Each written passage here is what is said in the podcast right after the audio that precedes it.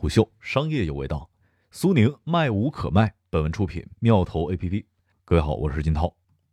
继一系列的质押之后，苏宁易购如今面临易主，苏宁的债务问题再次被推到了风口浪尖之上。昨天，深交所发布公告，苏宁易购拟筹划控制权变更的事项，经过公司申请，公司股票于二十五号开市起临时停牌。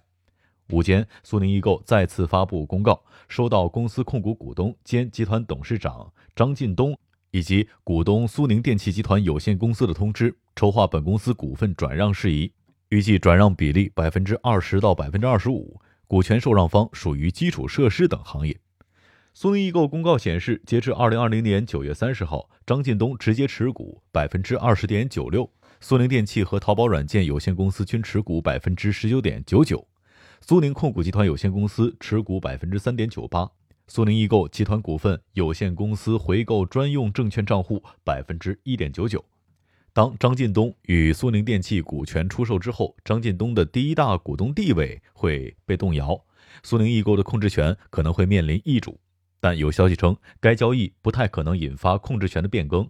江苏国资系或联手接盘。接盘人名单包括江苏省国信集团有限公司、江苏交通控股有限公司、江苏省农垦集团有限公司和南京新工投资集团有限责任公司等财团。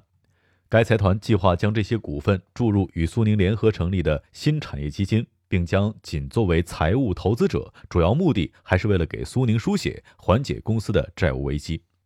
断臂求生，无论是苏宁易购被质押还是被卖身，都是源于债务危机。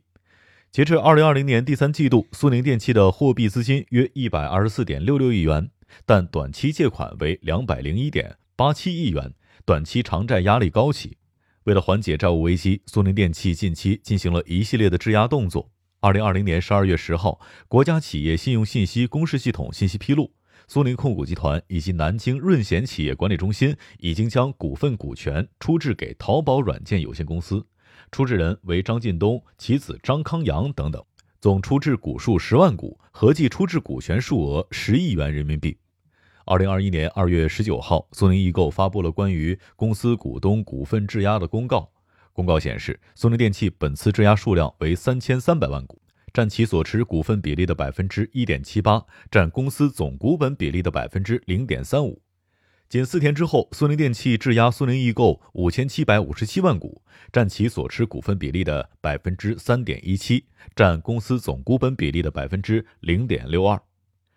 苏宁电器为何步入债务缠身的危险境地呢？主要原因还是基本盘不稳。苏宁电器旗下主要是苏宁易购和苏宁置业，拥有零售、地产等核心业务，但这两项业务均靠融资驱动，增加了苏宁电器的偿债压力。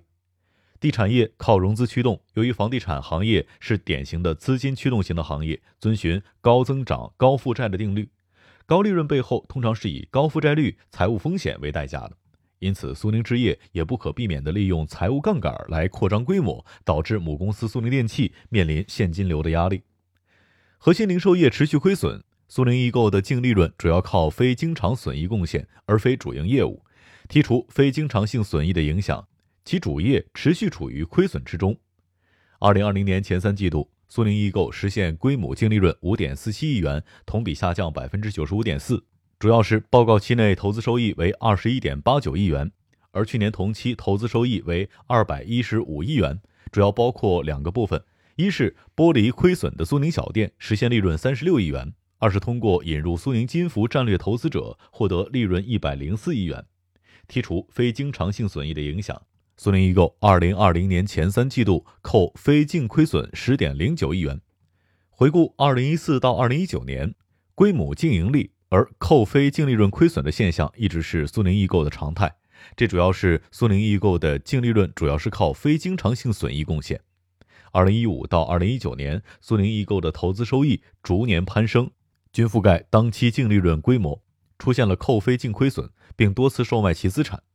二零一五年，苏宁易购出售十三家门店，获益十三点八八亿元；向境外公司出售 PPTV 股权，增加投资收益十四点四七亿元。二零一六年，苏宁易购向关联方苏宁电器集团有限公司转让北京京朝苏宁电器有限公司百分之百的股权，增加投资收益十三点零四亿元。并出售六处仓储物业，盈余五点一亿元。二零一七年出售阿里巴巴股份，获得了投资收益约四十一亿元。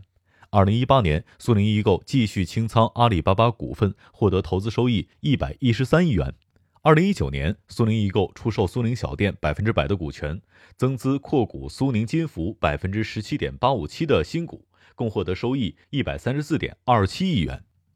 苏宁易购主业持续亏损。为了修饰财务报表，苏宁易购靠售卖资产增厚利润。频繁的资本运作导致苏宁易购的投资活动现金流净额基本是净流出的，而主业亏损之下，苏宁易购的经营活动现金流净额基本上为负。一五年到一九年，苏宁易购经营活动和投资活动累计净流出八百三十一点一五亿元，自身造血严重不足，只能通过大规模的外部输血才能够维持公司的正常运转。苏宁易购主要通过发行股份、发行债券以及银行借款三种方式来进行外部融资。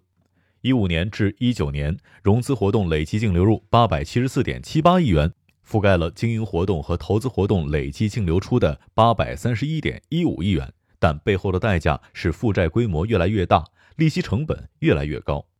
目前来看，苏宁已然不能等了。苏宁易购业绩低迷，股价持续下行，市值处于低位。截至二十五号，苏宁易购收盘七元，相较于历史最高价二十三点一四元，跌了接近百分之七十。但苏宁电器为何在这个不值钱的节点选择断臂求生呢？